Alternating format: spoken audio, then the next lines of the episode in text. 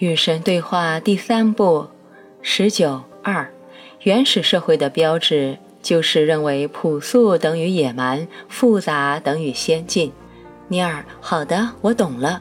我光是想起来就觉得很兴奋。我会做出贡献的。再跟我说说吧。我想尽可能多的忆起古代那些先进文明的情况，以及今天所有高度进化生灵的生活方式。他们的居住方式是什么样的呢？神，他们生活在聚居区里，用你们的话来说就是社区。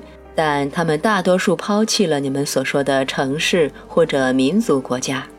尼尔，为什么呢？因为城市变得太大了，对聚居生活有害无益。它产生的是拥挤的个人，而非聚居的人群。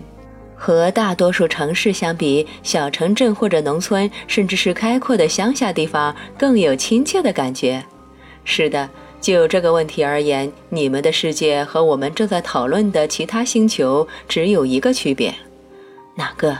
其他星球的居民已经明白这个道理，他们更加仔细地观察到那种居住方式更加有效。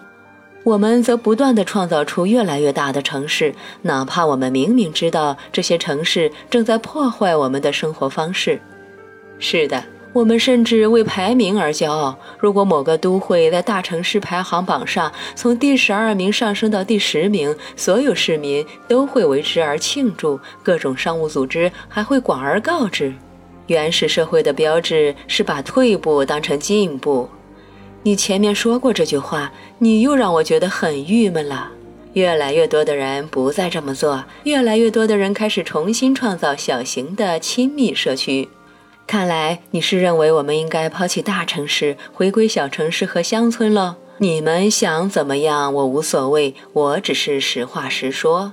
你还是老样子。那么，在你看来，既然我们明白迁居到那些越来越大的城市对我们来说没有好处，我们为何还要那么做呢？因为你们许多人并不认为这对你们没有好处，你们相信群集的大城市能够解决问题。其实这种做法只会创造问题。诚然，大城市服务业发达，工作岗位众多，娱乐活动丰富，这些是小城镇或者乡村所没有的。但你们的错误在于，你们说这些东西是有益的，可它们实际上是有害的。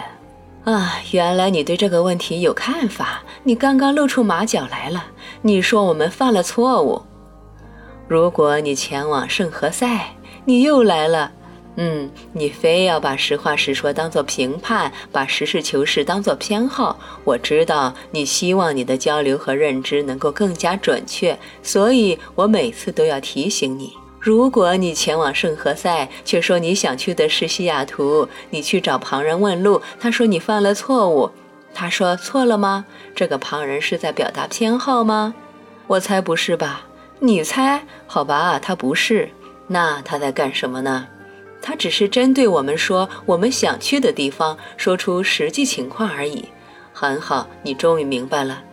但这个道理你前面说过的，说过好几遍。我为什么总是觉得你有好恶，会评判呢？因为这是你们的神学所描绘的神。只要有机会，你们会拿这种说法往我身上套。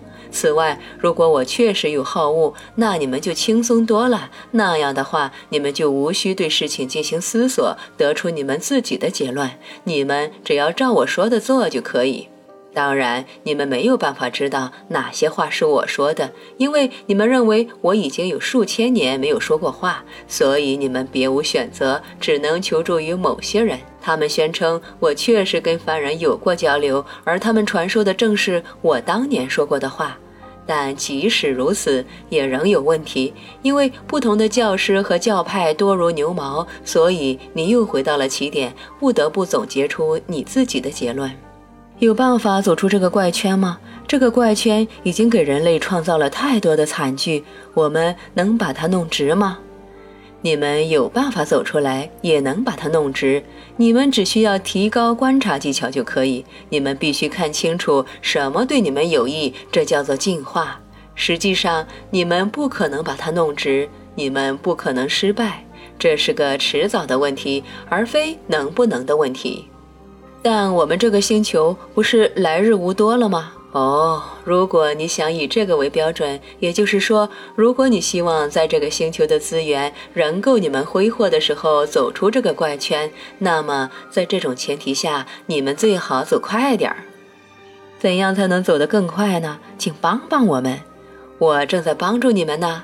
你以为这套对话录是干什么用的？好吧，那么请给我们更多的帮助吧。你刚才说，在其他星球那些高度进化的社会里，高龄也放弃了民族国家的概念。他们为何这么做呢？因为在他们看来，你们所谓的民族主义有悖于他们的第一指导方针：我们所有人是一体。从另一方面看，民族主义符合我们的第二指导方针：适者生存。正是如此，你们把你们自己分裂成不同的国家，原本是为了生存和安全，结果却适得其反。高度进化的生灵拒绝组成民族国家，他们认为民族国家只有一个。你甚至可以说，他们组成的是一个在神之下的国家。嗯，你很聪明嘛，但他们有让所有人享有自由和正义吗？你们呢？我们没有。关键在于，所有物种都正在进化，而进化总是接近一个方向，远离另一个方向。它总是接近统一，远离分裂。进化这是观察什么对你们有益，并调整你们的行为目的的方式。这并不奇怪，因为统一是终极的真相，进化其实就是向真相前进的同义词。我发现观察什么对你们有益，并调整你们的行为这句话听起来特别像我们的一项指导方针：适者生存。是很像，对吧？应该实事求是地说，适者生存，也就是物种的进化这个目标并没有实现。实际上，你们人类来日无多，自取灭亡，因为你们误将过程当作方针。哎呀，我被你弄糊涂了。所谓的进化是一个进程，而指导过程的方针则是你们的进化路上的指南针。你们是对的，进化确实是适者生存，过程确实如此。然而，别混淆了过程和方针。假如进化与适者生存是同义词，并且你们宣称适者生存是一项指导方针，那么你们无异于说进化的指导方针是进化。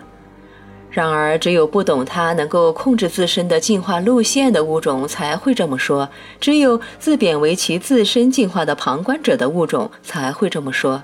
因为大多数人认为进化是一个独立的过程，而非一个他们能够依据某些方针予以引导的过程。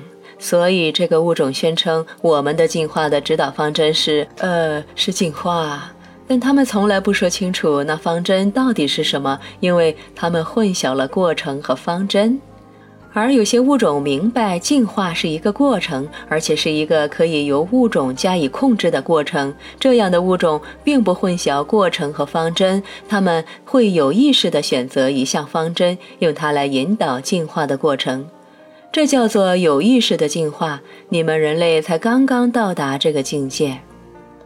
哇，你说的太有道理了，这就是你让芭芭拉·马克思·哈伯德写那本书的原因吧？正如我前面说过的，他起的书名是《有意识的进化》，确实如此。这书名是我让他起的，我很喜欢他呢。嗯，我还想继续谈谈外星人这些高度进化的生灵。既然不分民族，那他们如何组织他们自己呢？